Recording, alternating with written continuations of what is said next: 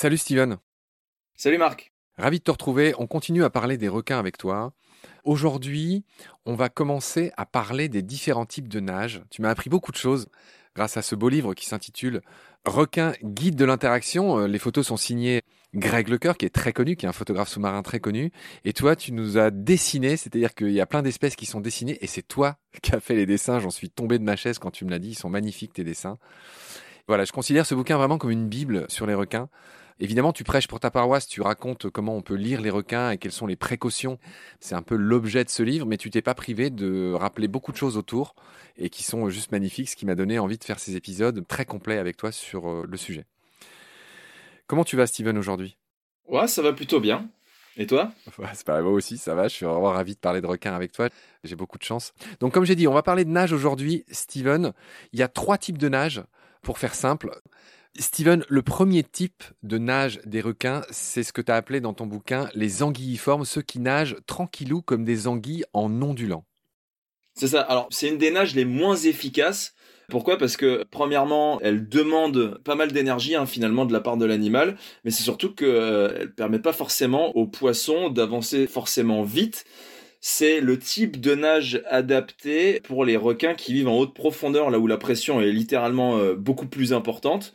Et donc, on va avoir des mouvements ondulatoires très accentués en fait. On se rend compte que, à l'instar d'autres mouvements dont on parlera un petit peu plus tard, le mouvement part beaucoup moins de la tête, mais il part vraiment du milieu du corps de l'animal. Et c'est ça qui va créer cette phase d'ondulation parce que bah, la tête va bouger avec une fréquence différente de celle de la queue et du milieu du corps. Donc ça va donner cette espèce de profil en trois parties qui fait que bah, l'animal va nager de cette manière-là, mais en n'optimisant pas forcément son hydrodynamisme. Ok, donc c'est un peu moi ce que je résumerais par euh, en gros la vitesse de croisière. Quand on voit un requin à qui ondule tranquillou, euh, on a compris qu'il y avait plein de différences, hein, mais en gros ça c'est anguilliforme. Le deuxième type de bah, nage. Pas, nécessairement, hein. si je peux me permettre, hein, euh, la nage anguilliforme, on prend un carcarinidé, un lamnidé, même s'il est au repos, il va pas nager en anguilliforme. La nage anguilliforme, elle est vraiment déterminée en fonction de l'environnement dans lequel l'animal va vivre et surtout sa forme. On prend par exemple le requin lézard, c'est l'archétype du requin qui utilise ce type de nage. Un requin gris de récif, même en repos, n'ondule pas en anguilliforme. D'accord, ah oui, tu fais bien de le dire. Tu as d'autres exemples à part le requin lézard? Est-ce que bah, par exemple les requins zèbres Enfin, tous ces requins un peu euh, lents et oui. Alors oui, oui, on peut parler requins zèbres, requins nourrices, sont des requins qui euh, qui ont des très longues nageoires caudales et qui du coup vont avoir, bah, par rapport à leur taille, euh, une masse musculaire moins importante orientée au niveau de ce qu'on appelle le pédoncule caudal. Donc le pédoncule caudal, c'est la dernière partie du dos de l'animal avant l'arrivée de cette nageoire caudale, donc de cette queue. Cette zone-là étant bien moins musclée, eh bien, l'animal va être obligé systématiquement d'onduler cette partie-là pour continuer à avancer. On retrouve à peu près la même chose chez le requin renard, hein, finalement, mais qui lui est bien différent des autres parce qu'il a une nageoire caudale qui fait au moins la taille de son corps. Donc, euh, c'est encore un autre exemple. Avec laquelle il claque des poissons. On avait déjà raconté ça. C'est incroyable comme mode de chasse. Il les claque comme on fait claquer la serviette sur les fesses de son copain dans un vestiaire? La petite anecdote, c'est que c'est le seul requin à utiliser une autre partie de son corps que sa bouche pour chasser. Donc il utilise un outil qui fait partie de son corps. Ouais, c'est incroyable comment il chasse. On en dira un mot mm. euh, tout à l'heure. Steven, le deuxième type de nage, et là c'est la nage typique des requins requiem, donc c'est-à-dire, tu avais dit l'ordre des carcariniformes, hein, tous les requins connus. Le, je sais pas pourquoi je dis toujours requin citron en premier, mais c'est le requin tigre, tous ces requins qu'on voit dans les documentaires, euh, les requins soyeux, les requins des Galapagos, bah voilà, les carcariniformes. Je renvoie à l'épisode précédent. Et donc ce deuxième type de nage un peu plus euh, excité, ça s'appelle carangiforme et j'imagine que ça vient des célèbres carangues qui sont ces poissons très aplatis qui sont de très bons nageurs. Alors, tout à fait, c'est une des nages hein, les plus efficaces observées sous l'eau, en tout cas en termes de consommation d'énergie et de propulsion effectuée sous l'eau. Cette nage hein, carangiforme est pratiquée par bon nombre de requins pélagiques et de requins démersaux, beaucoup moins utilisés par les espèces de requins qui vivent sur le fond. Qu'est-ce que tu appelles démersaux démersaux Alors, démersaux, c'est tout ce qui est zone entre le benthique et le pélagique. Entre, entre le fond et le grand large. Exactement. Donc c'est des animaux de récif comme les requins gris, les euh, requins pointe blanche de récif, les albimarginatus, tout ce qui est euh, requin citron par exemple, etc., etc. C'est une nage sur laquelle on va observer moins d'un mouvement oscillatoire du corps, hein, si on prend une vision du dessus. Et ce mouvement-là, il est en fait orchestré par un mouvement de tête. Donc on a la tête qui va s'incliner sur la droite ou sur la gauche, et ce simple mouvement de tête va créer toute une série de contractions musculaires qui va s'orienter jusqu'à la nageoire caudale, et la répartition tout simplement des forces de l'eau sur le reste des nageoires de l'animal va permettre un hydrodynamisme sous l'eau qui est beaucoup plus efficace et qui permettra au requin bah, d'avoir une glisse sous l'eau qui, autant pour se reposer comme pour nager ou avoir une, nage de chasse, qui sera une des plus efficaces, entre guillemets, pour lui permettre de vivre et de se nourrir. D'accord. Alors, moi, j'aimerais quand même qu'on donne des exemples. Là, même, on va en revenir sur les anguilliformes. Est-ce que, par exemple, notre fameux requin du Groenland, là, qui est Silan, il est anguilliforme ou pas? Alors, oui. D'accord. Bon, bah voilà. Ouais, ouais. Le requin du Groenland, c'est un anguilliforme. D'accord. Comme ça, c'est plus clair. On a parlé des requins planés, des requins de griset, ces fameux requins qui n'ont pas de nageoire dorsale et qui ont euh, une à deux fentes branchiales supplémentaires. Ce sont des requins anguilliformes. D'accord. Qui nagent de cette manière. Exactement. Donne-nous des exemples de carangiformes, par exemple. Chez les carangiformes, on va retrouver euh, le longimanus, le requin océanique, le requin soyeux. On va retrouver le requin pointe noire. C'est tous ces requins très dynamiques qui ont un corps très musculeux. Ça fait partie euh, des requins modernes les plus sophistiqués qu'on retrouve actuellement euh, dans l'eau. Qu'est-ce qu'on peut retrouver d'autre comme espèce? Est-ce que, est que, le grand requin blanc est un carangiforme? Absolument Donc pas. lui, c'est un scombriforme? Non, ouais, alors lui c'est un scondriforme, c'est un Alors, alors on va, on va, on va enchaîner sur ce troisième genre, sinon on va perdre tout le monde. Donc carangiforme, on a vu. Grosso modo, c'est voilà, il tire la tête à droite, il tire la tête à gauche, bim bam, il avance, c'est hyper efficace. C'est un peu tous ces requins de récifs que les gens ont en tête. Et il y a un troisième type de nage qui est, comment dire, euh, tu vas nous le raconter, mais que je qualifierais d'un corps plus euh, efficace peut-être, c'est le scombriforme. Et là, je reconnais les scombridés. Les scombridés, c'est toute la famille des thons et des macros. Alors, de quoi s'agit-il? C'est ce troisième type de nage, Steven. Alors ce troisième type de nage, il est plutôt fait pour les accélérations et la vitesse. Donc il est aussi efficace dans euh, ce qu'on va appeler la nage de croisière d'un requin. Elle est aussi efficace que celle des carangiformes. Par contre, elle est beaucoup plus efficace pour toutes les espèces de requins pélagiques sur la prise de vitesse et les accélérations.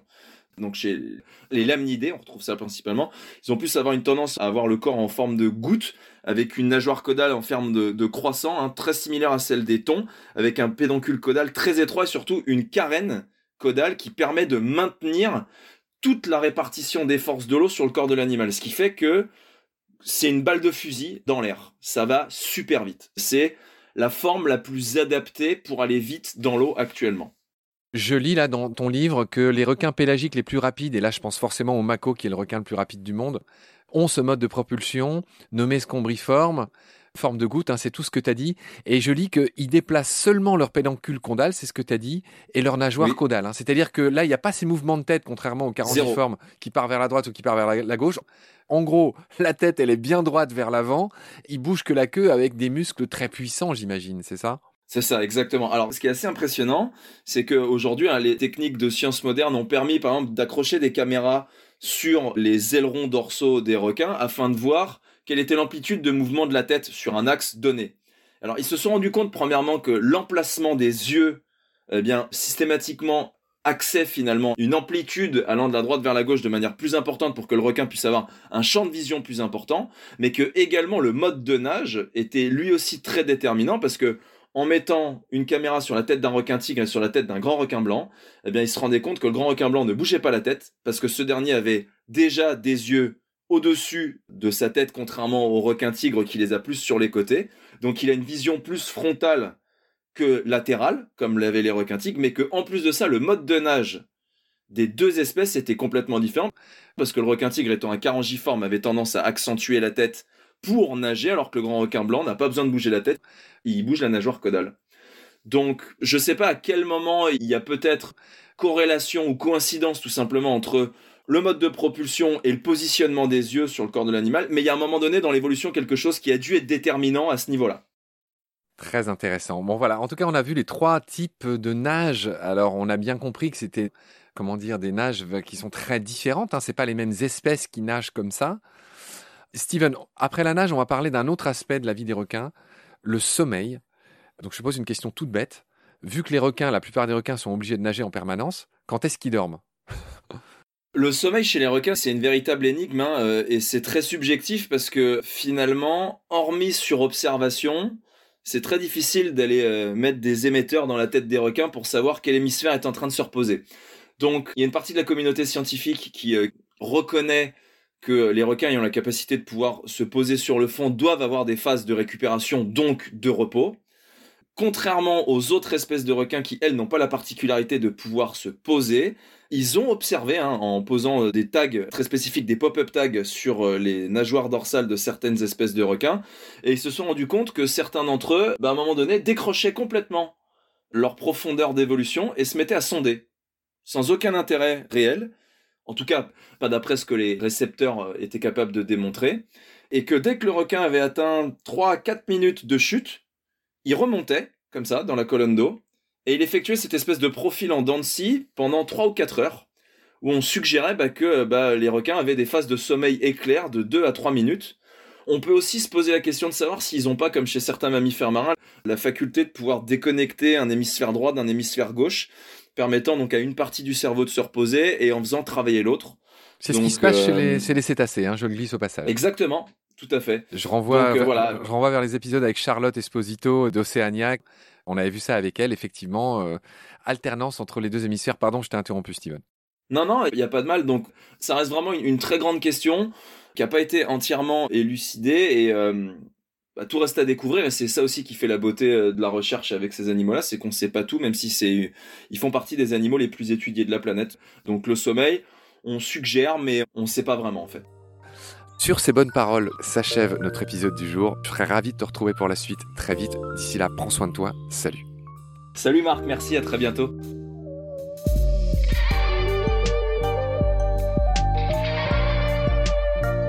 C'est la fin de cet épisode. Merci de l'avoir suivi.